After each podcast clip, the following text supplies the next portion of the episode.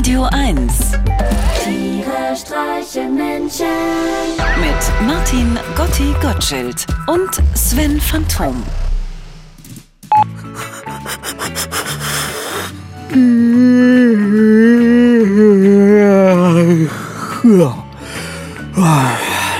Hallo Gotti.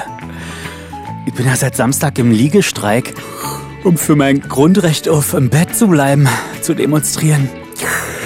Und was hast du so gemacht? Um meine von den Mainstream-Medien eingetrübte Sicht auf die Dinge endlich neu zu justieren, war ich am Samstagnachmittag mit meinen frisch eingeschraubten GZ-Augen am Brandenburger Tor. Eine herbe Enttäuschung. Es war genauso wie vermutet.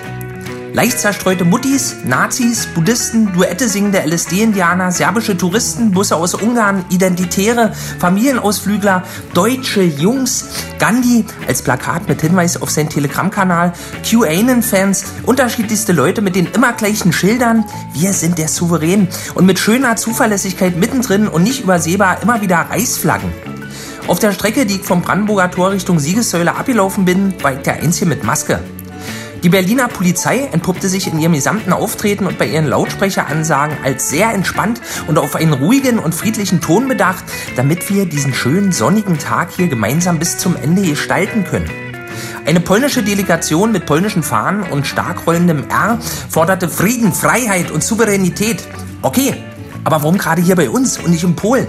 Eine andere Gruppe hatte auf ihren T-Shirts zu stehen, Eltern stehen auf. Klingt erstmal gut, aber um wie viel Uhr?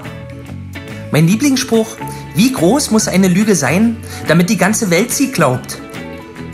Beste Szene, zwei Bullion-Nazis mit deutscher Junge-T-Shirts bepöbeln lauthals einen Radfahrer sowie einen vorbeifahrenden Autofahrer und stürmen wutentbrannt auf die beiden Verkehrsteilnehmer zu. Einer der beiden deutschen Jungs zieht sich im Ansturm seinen Kapuzenpulli aus, um dem Radfahrer eine zu ballern. Der andere stürmt mit seiner halbvollen Bierflasche auf den Autofahrer zu. Plötzlich kommt eine 20-köpfige Gruppe schwarz gekleideter Antifa-Leute laut skandierend um die Ecke gejoggt und schwuppdiwupps. Die deutschen Jungs sind auf der Stelle mucksmäuschenstill und verstecken sich hinter einem am Straßenrand stehenden Polizeiwagen. Obwohl die Antifa schon bereits wieder an ihnen vorbeizieht. Einem der beiden deutschen Jungs reicht es noch nicht. Er sucht in Panik Schutz hinter einer der Stelen des Holocaust-Mahnmals. Juden schützen Nazis. Soweit kommt's noch. Vielleicht ist es ja schon die erinnerungspolitische Wende um 180 Grad, die Höcke damals gefordert hat. Insgesamt hatte ich den Eindruck, dass es für viele Teilnehmer eher ein Happening als eine wirkliche Demo war. Im Sinne von endlich mal wieder was los. So wie wir damals in der Grundschule, als wir unserer Lehrerin mal alle zusammen von in die Tür vom Klassenraum zugehalten haben, in der Hoffnung, dass wir dann nie wieder lernen müssten. Die ganze Demo hatte was von einer obskuren Ausstellung im Museum für moderne Kunst, in der keiner so genau weiß, ob das gegenüber nun ein normaler Besucher oder schon Teil der Installation ist.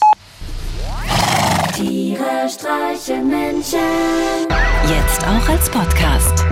Auf radio1.de und natürlich in der Radio 1 App.